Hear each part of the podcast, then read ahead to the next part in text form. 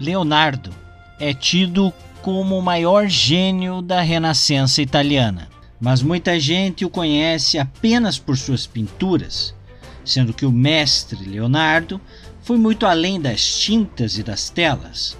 Conheça nesse podcast o Polímata de Vinci, o homem que foi engenheiro militar, arquiteto, flertou com a medicina, esculpiu e pintou, estudou o corpo humano até as suas entranhas e todo o refluxo das águas, além de escrever incessantemente por toda a sua vida.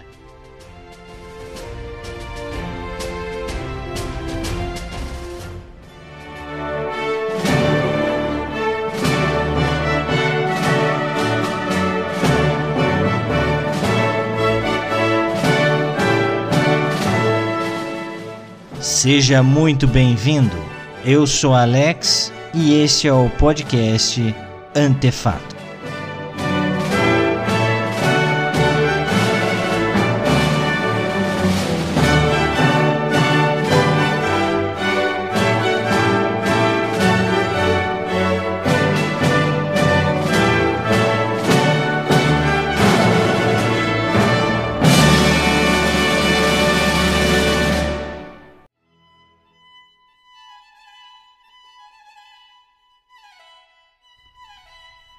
Em setembro de 1499, com a invasão francesa, Ludovico fugiu de Milão.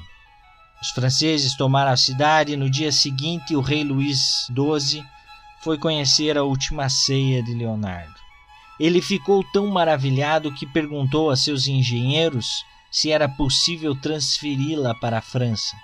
Felizmente, disseram que era impossível. Leonardo ficou em Milão foi protegido pelos franceses. Mas no final de dezembro daquele ano, a notícia de que seu antigo patrono, Ludovico, tramava retornar à cidade fez com que Leonardo decidisse voltar para sua terra natal, Florença. O retorno de Leonardo foi demorado ele se parou em Mantua por um tempo e dali, após alguns meses, partiu para Veneza, onde deu conselhos militares sobre defesa, desenvolveu projetos mirabolantes e pouco práticos para a tecnologia da época, como uma eclusa móvel de madeira com o objetivo de inundar o vale. A ideia de uma roupa de mergulho ligada a cabos de respiração também o que foi, possivelmente, o primeiro projeto de um escafandro na história. Foi apenas no fim de março de 1500 que Leonardo chegou em Florença. E neste breve período, que durou seis anos, teve seu período mais produtivo. Iniciou a Mona Lisa, pintou a Virgem e o Menino com Santa Ana, a Madonna do Fuso, pintou Leda e os Cisnes, que se perdeu na história, bem como pintou Salvator Mundi. Trabalhou como engenheiro, prestando consultoria a igrejas com problemas estruturais e ainda auxiliou César Borgia com seus objetivos militares. Por fim, tirou tempo para retomar seus estudos matemáticos e anatômicos. Mas, em 1502, César Borgia voltou a atormentar Florença. Com as economias da cidade esgotadas e sem possibilidade de um acordo para evitar um ataque como foi feito em 1501, a senhora enviou uma delegação para ouvir as demandas do déspota. Nesta delegação ia Nicolau Maquiavel, famoso na história por sua estratégia militar, que ensina até hoje sobre os jogos do poder. Alguns dias depois de Maquiavel conseguir um acordo entre Borgia e Florença, Leonardo da Vinci foi contratado por Borgia para prestar serviços artísticos e de engenharia.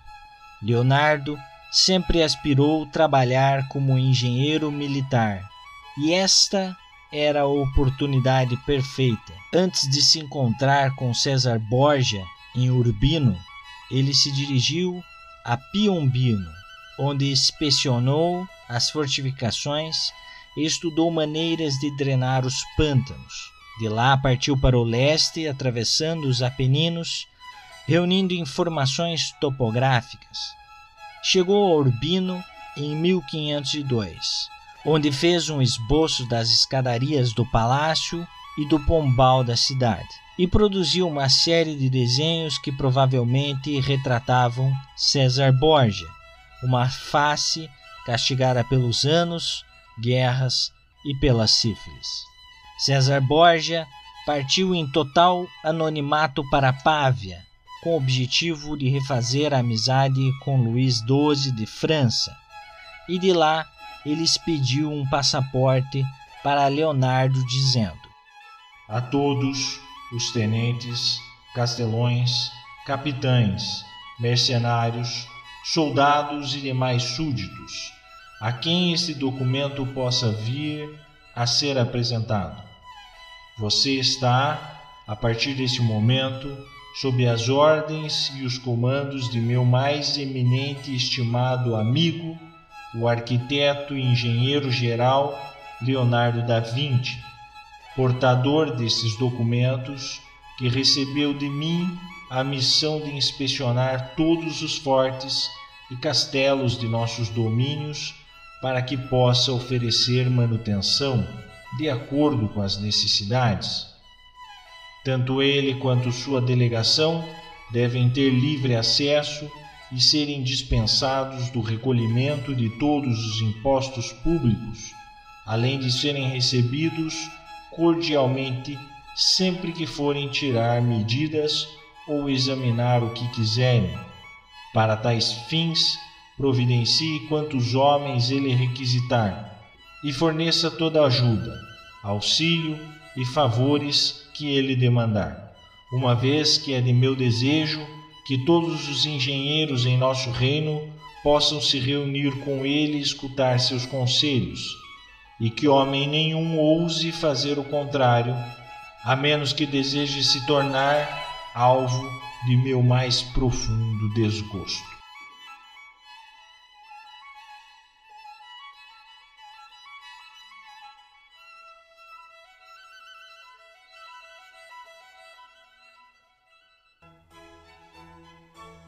Leonardo realizou seu sonho de 20 anos atrás quando escreveu para Sforza ser reconhecido como engenheiro e inventor mais do que como pintor.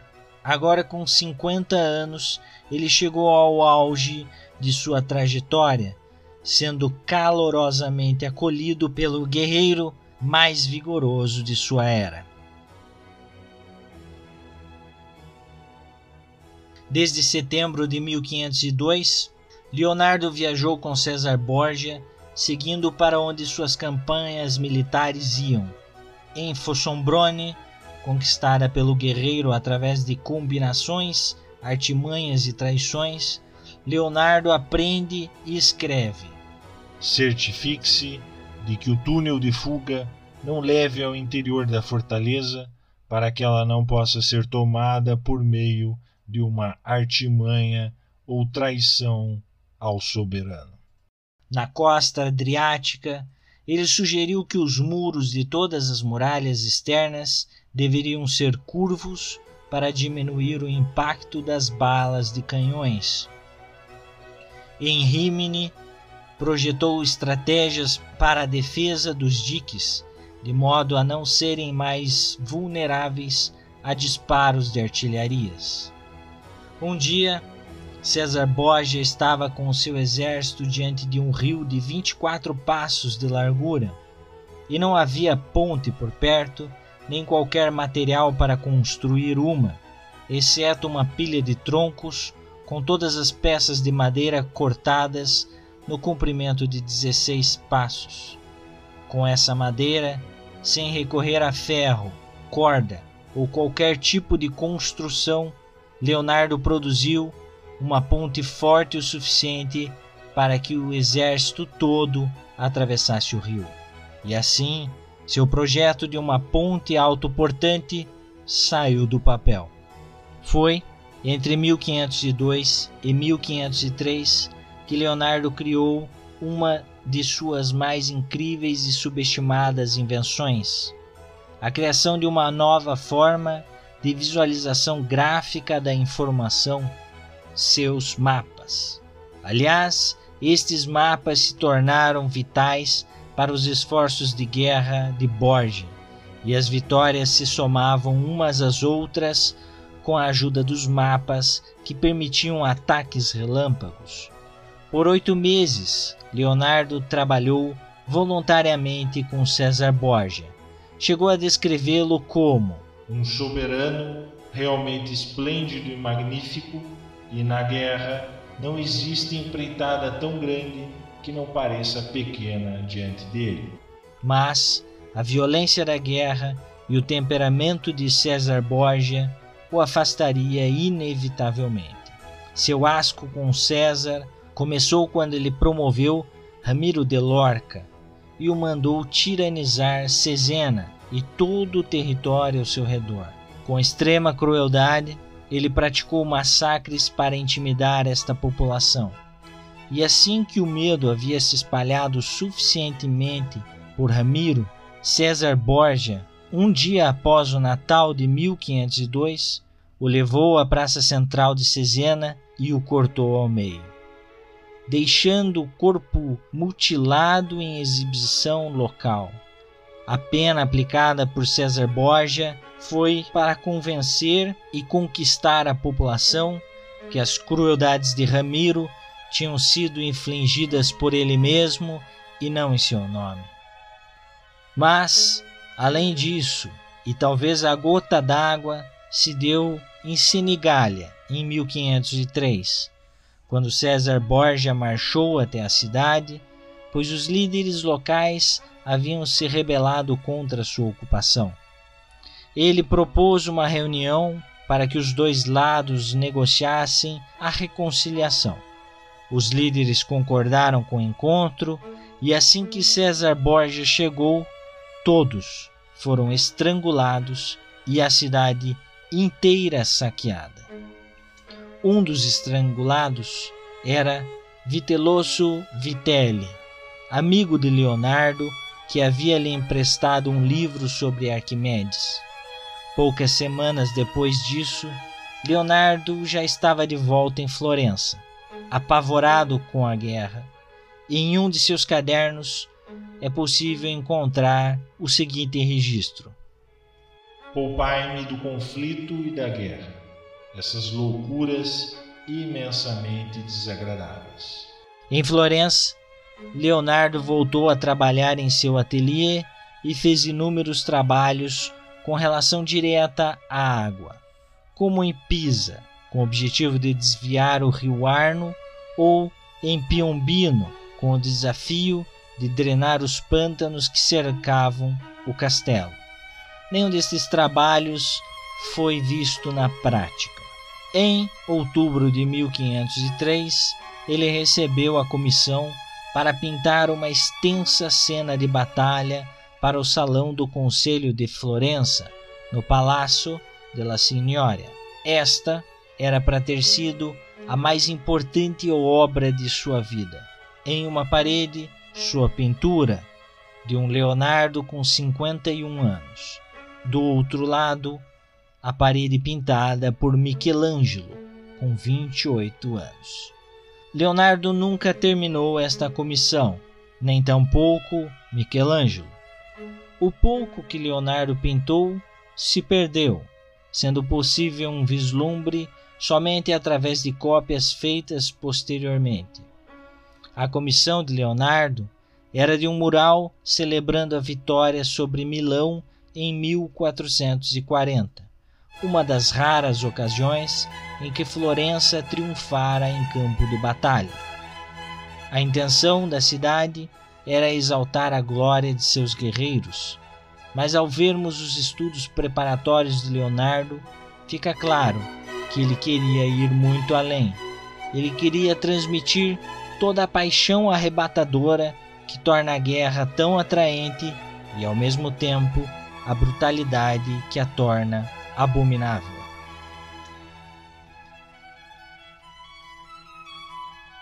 A pintura deveria consumir um terço da parede na sala, na sala de reuniões do Conselho Vecchio, parede que tinha 50 metros de comprimento. Ele mergulhou completamente nos estudos preparatórios, como sempre fazia, mas isso o impediu de efetivamente pintar. E a certa altura as tensões com a administração da cidade foram aumentando. Se não bastasse a procrastinação de Leonardo, a perda de seu interesse pela comissão, ainda houve, em 6 de junho de 1505, exatamente às 13 horas, um grave incidente descrito nas palavras de Leonardo. Quando eu ia descansar o pincel, o tempo piorou e o sino começou a tocar, chamando os homens para dentro. O esboço foi rasgado, a chuva começou a cair e um recipiente de água que estava sendo carregado quebrou-se. De repente o tempo piorou ainda mais e choveu muito forte até o cair da noite. Para incentivar, ou melhor, acirrar os trabalhos, a senhora contratou Michelangelo para pintar a outra parede. E movido por uma competição, Michelangelo rapidamente começou a pincelar com o intuito de superar o mestre Leonardo. Este passou a escrever em seus cadernos duras críticas à obra que Michelangelo estava fazendo.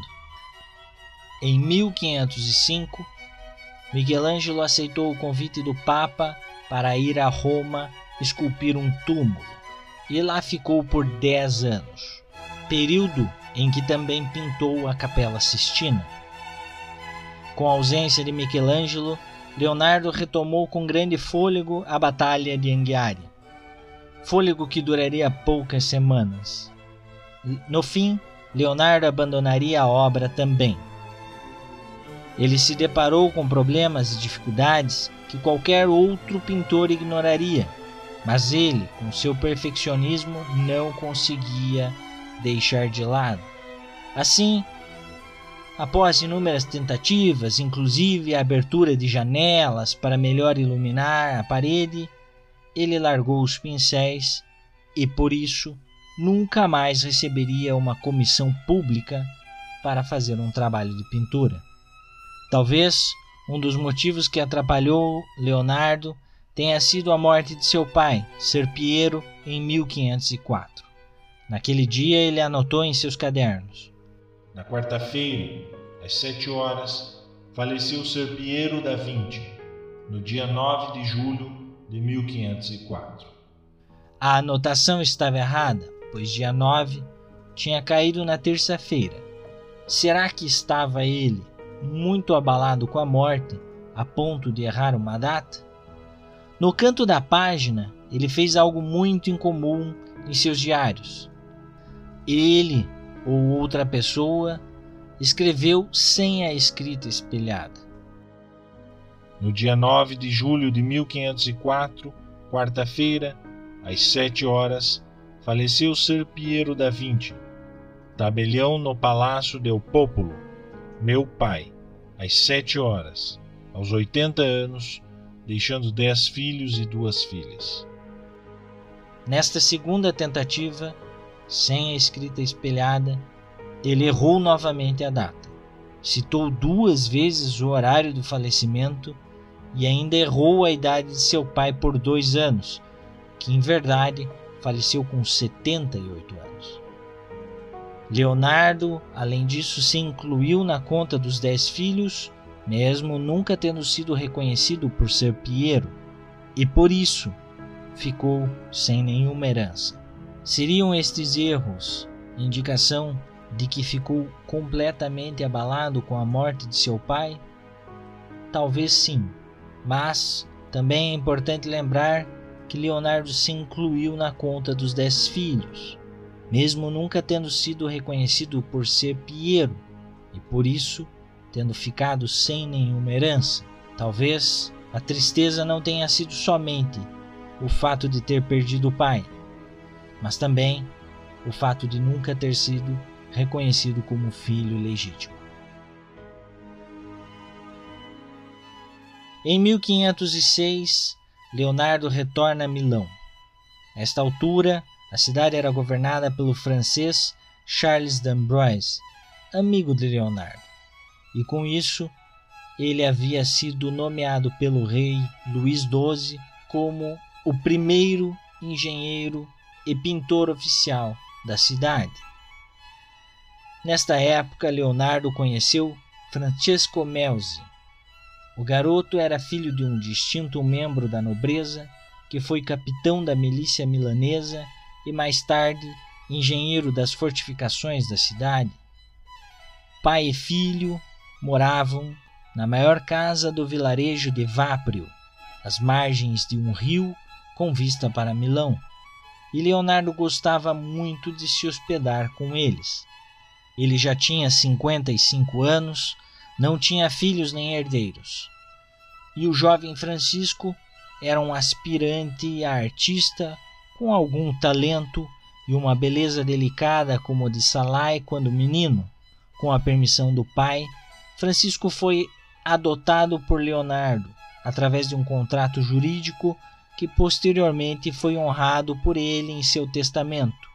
Leonardo se tornou um misto de guardião legal, padrinho, pai adotivo, professor e empregador de Francisco. Para a família Melzi, essa foi uma oportunidade única. Seu filho se tornou pupilo, herdeiro e copista de um amigo da família que também era o artista mais criativo da época.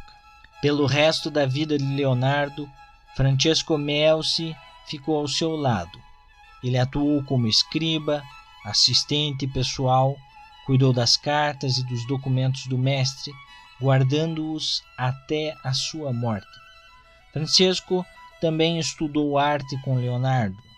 Ele nunca se tornou um grande pintor, mas tem vários desenhos respeitáveis e diversas cópias de muitas obras de arte.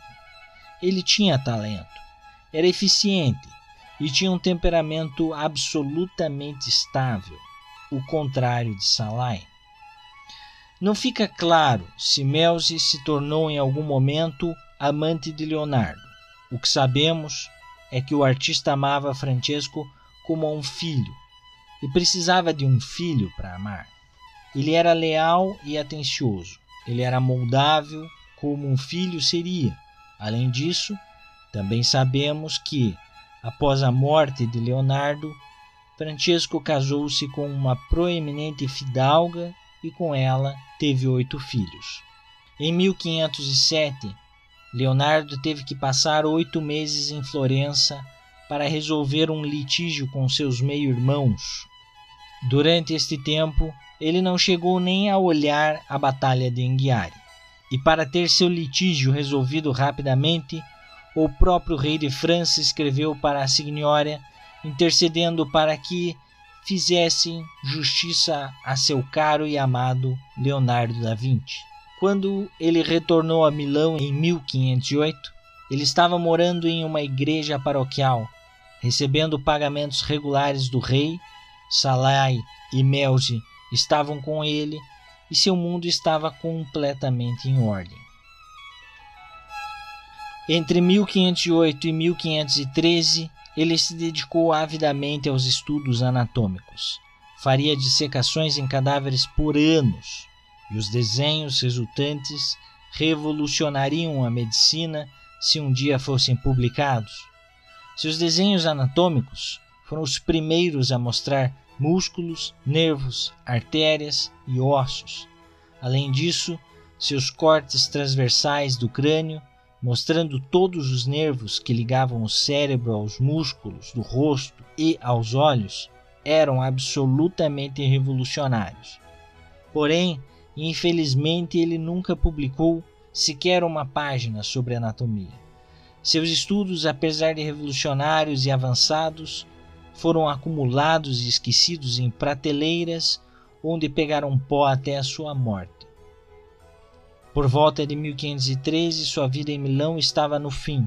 Maximiliano Sforza reconquistou a cidade e Leonardo não queria voltar a trabalhar para esta família. Em março daquele ano, João de Médici se tornou o Papa Leão X. Este Papa não era clérigo e passou grande parte de seu tempo tentando manter aliança com o rei francês. Chamou seu irmão Juliano de Médici, que então estabeleceu uma corte intelectual pujante em Roma, esbanjando o dinheiro da igreja no patrocínio de arte e ciência. Este era o patrono ideal para Leonardo naquele momento, e de fato foi por alguns anos. Leonardo então escreveu em seus diários: Troquei Milão por Roma no dia 24 de setembro de 1513, na companhia de Giovan, Francesco de Melzi, Salai, Lorenzo e Ilfanfoia. Leonardo nunca morou em Roma e foi alojado em alguns aposentos no casarão conhecido como Villa Belvedere, o palácio de verão papal. Era o lugar perfeito para ele, afastado e isolado.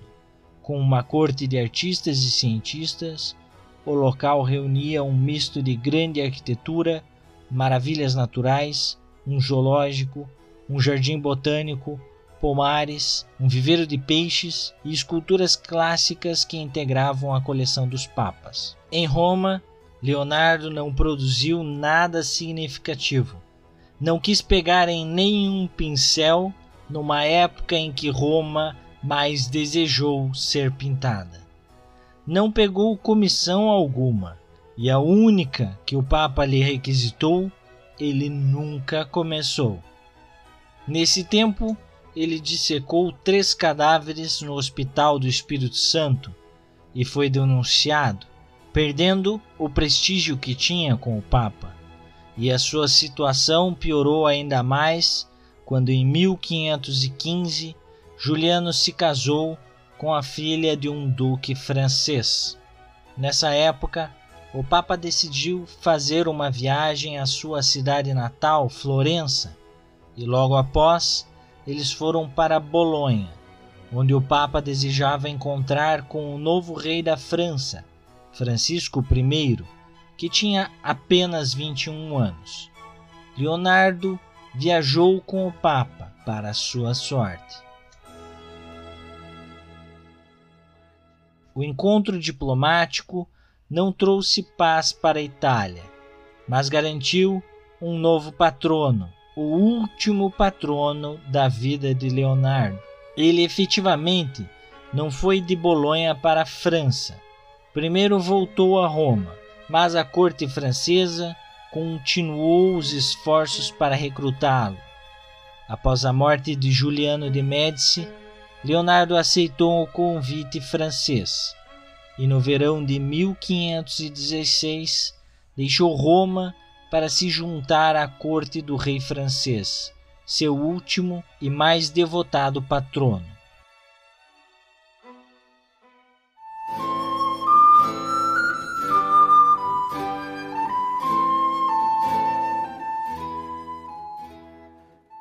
Leonardo nunca havia saído da Itália.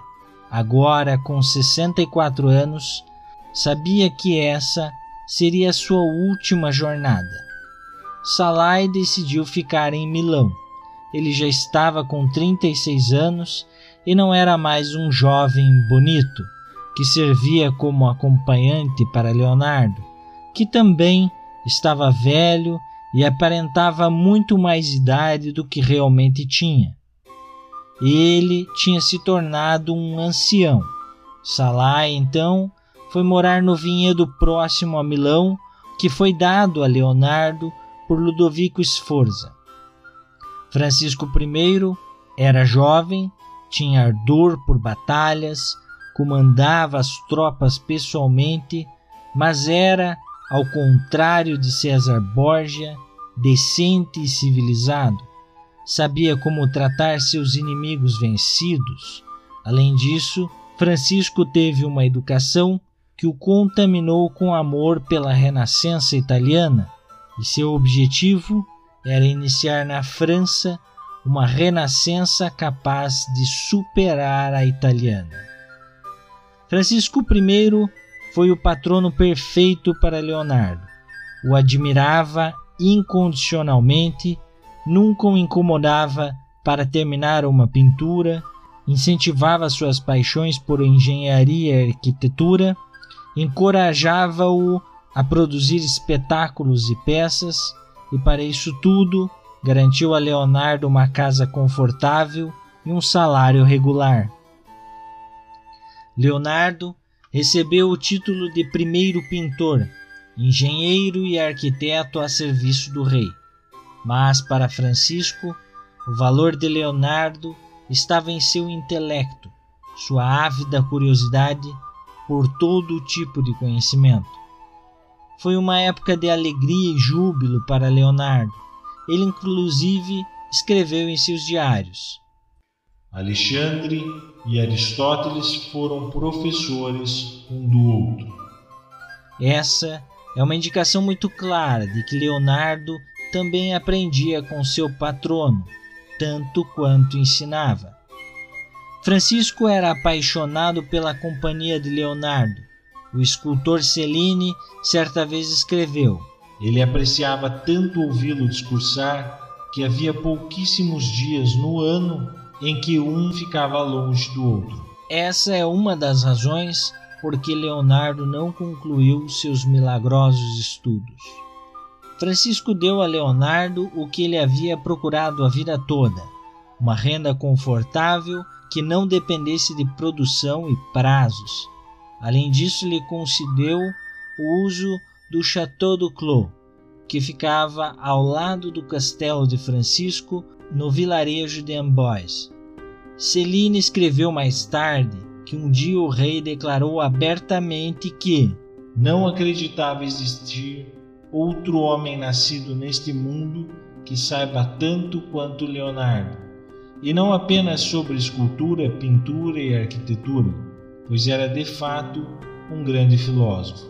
Em outubro de 1517, Leonardo recebeu a visita do cardeal Luís de Aragão, que conheceu em Roma anos antes.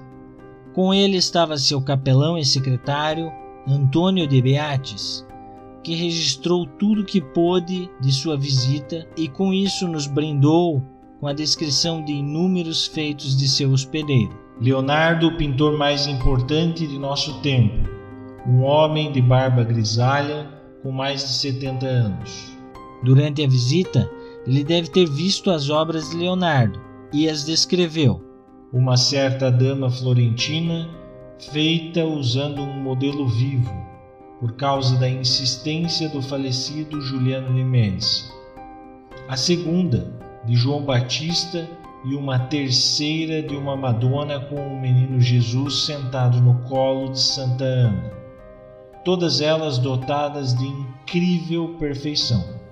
Um fato interessante, já que Leonardo era canhoto, é a anotação de Beates dizendo: Por causa de uma paralisia na mão direita, não se pode mais esperar nenhuma obra-prima de sua autoria.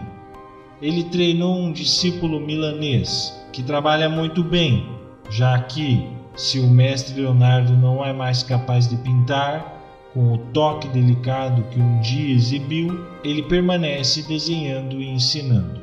Ainda sobre os cadernos e estudos de Leonardo, de Beatis escreveu: Este cavalheiro escreveu um grande volume sobre anatomia, com muitas ilustrações de várias partes do corpo, como os músculos, os nervos, as veias e a tubulação dos intestinos, o que possibilita um entendimento do corpo, tanto de homens quanto de mulheres, de uma maneira que jamais havia sido feita. Tudo isso vi com meus próprios olhos, e ele me disse que já dissecou mais de 30 cadáveres, tanto de homens quanto de mulheres, de todas as idades. Ele também escreveu, nas próprias palavras, uma infinidade de volumes sobre a natureza das águas, máquinas diversas e muitas outras coisas. tudo isso em nosso vernáculo, e se fossem divulgados, esses redigidos seriam tão úteis quanto prazerosos de serem lidos.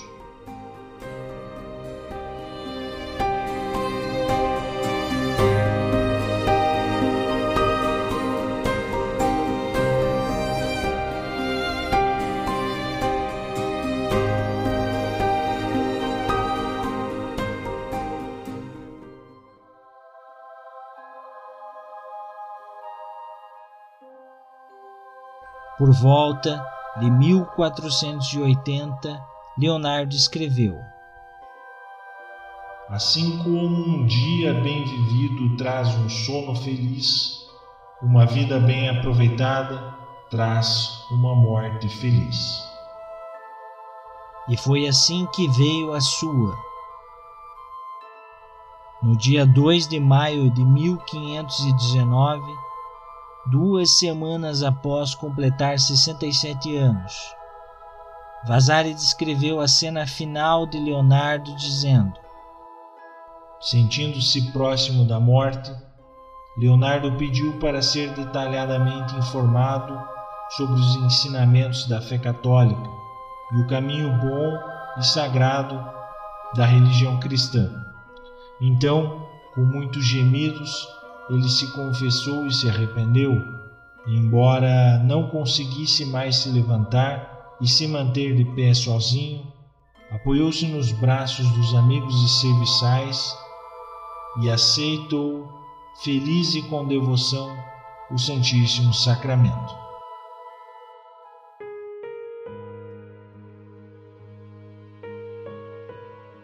Essa cena possivelmente foi inventada por Vasari já que ele não testemunhou o fato, ou foi de alguma forma aumentada por alguém da corte, visto que Leonardo não era religioso como Michelangelo. Talvez o escritor desejasse que Leonardo aceitasse a fé mais do que o próprio artista, visto que em sua biografia o próprio Vasari escreveu que Leonardo criou em sua mente uma doutrina tão cheia de heresias que não dependia mais de nenhuma religião, talvez colocando o conhecimento científico em uma posição mais elevada do que a da fé cristã. Vasari continua a descrição de suas últimas horas. O rei Francisco I, que tinha o costume de fazer visitas afetuosas e frequentes a ele, chegou aos aposentos, bem quando o padre executara os últimos rituais e estava saindo. Leonardo então juntou todas as forças, se sentou e descreveu sua doença e sintomas ao jovem rei. Então, o corpo de Leonardo foi tomado de um paroxismo, o emissário da morte, e o rei se levantou e segurou a cabeça dele para confortá-lo e também para demonstrar o seu apreço até o fim, na esperança de assim aliviar o seu sofrimento. O espírito de Leonardo, que era dos mais sublimes, ciente de que não conseguiria conquistar maior honraria, deu o último suspiro nos braços do rei. Esse momento de uma morte perfeita foi retratada mais tarde por muitos admiradores, com destaque para a obra de Jean-Auguste Dominique Ingres. Leonardo, em seu último momento, nos braços do seu poderoso e devotado patrono.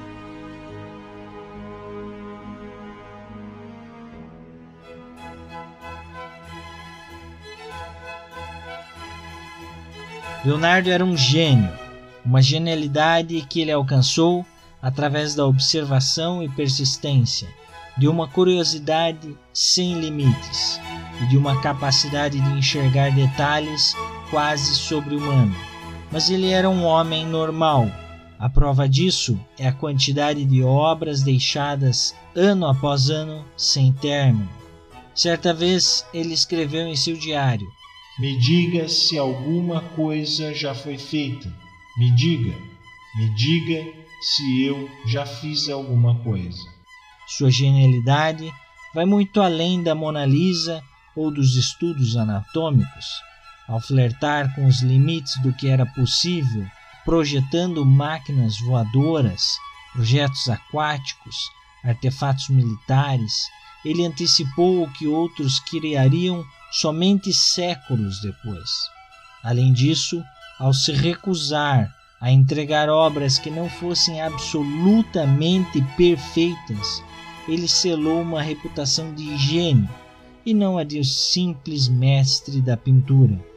Como diria Schopenhauer, talento é acertar um alvo que ninguém acerta.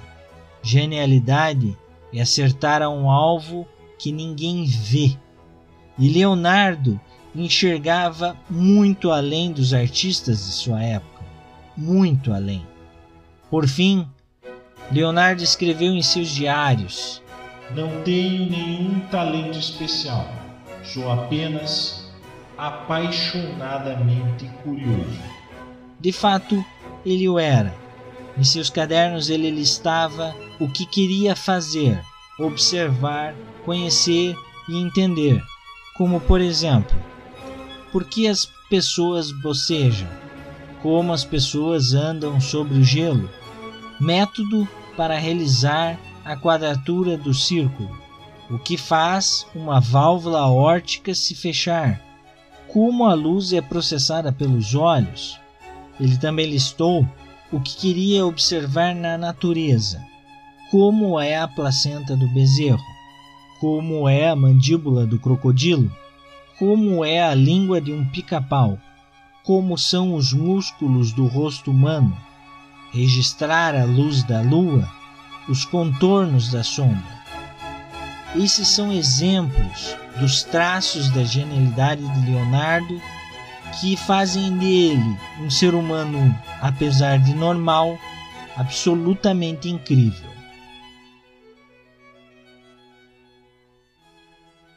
Eu sou Alex Assis e este é o Antefato. Para você que ouviu até aqui, quero lhe agradecer e pedir que nos siga nas redes sociais. Antefato. Lá eu postarei nos próximos dias várias imagens sobre o episódio, as principais obras de arte, alguns desenhos e tudo que eu consegui reunir sobre o que aqui foi falado. Também peço para que favorite esse podcast para você ser avisado assim que sair o próximo programa. E se você gostou, avalie, pois essa é a melhor forma do antefato chegar um pouco mais longe. E para finalizar, eu deixo meu abraço e um bônus, já que Leonardo um dia anotou que deveria descrever a língua de um pica-pau.